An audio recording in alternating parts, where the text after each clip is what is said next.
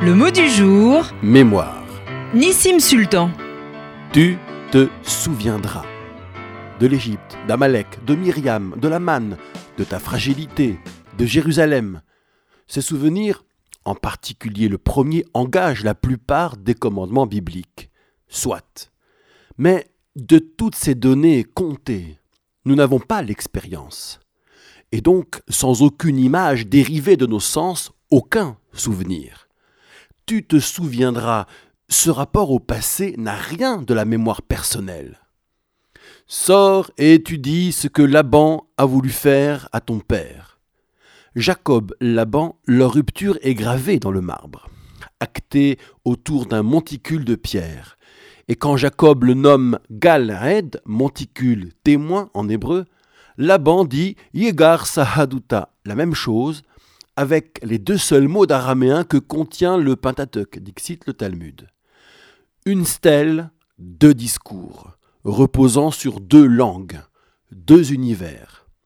Une donnée objective posée là et, à partir d'elle, des récits subjectifs, autant de souvenirs sans cesse reformulés à renfort d'imaginative et de perception d'époque qui vont se superposer et former deux familles de mémoire concurrentes.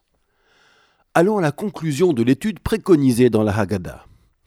À chaque génération, tout homme est redevable de se voir lui-même comme étant sorti d'Égypte. À chaque génération, depuis notre temps sensoriel, de l'expérience ou l'expérience des expériences d'autrui, soit dans l'espace de notre mémoire personnelle. Cet espace, c'est celui de tout homme qui se reconnaît au présent dans ses actes passés, pour reprendre John Locke.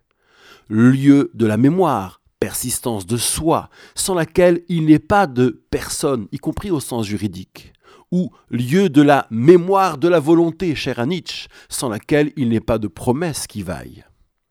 Notre devoir en tant que personne, nous voir nous-mêmes. Autrement dit, à défaut d'expérience, produire une image, par les rites, et le tu raconteras, toi, parent cheminant, à enfant de toutes sortes. Ainsi, l'image fonctionne comme une mémoire, stratifiée et intersubjective. Et quand bien même nous saurions tout sur tout, gloire à ceux qui déposent les plus nombreux de leurs récits. L'enjeu, c'est que la sortie d'Égypte fasse aussi la personne. Notre personne spirituelle se déploie d'acte en acte, de dire en dire.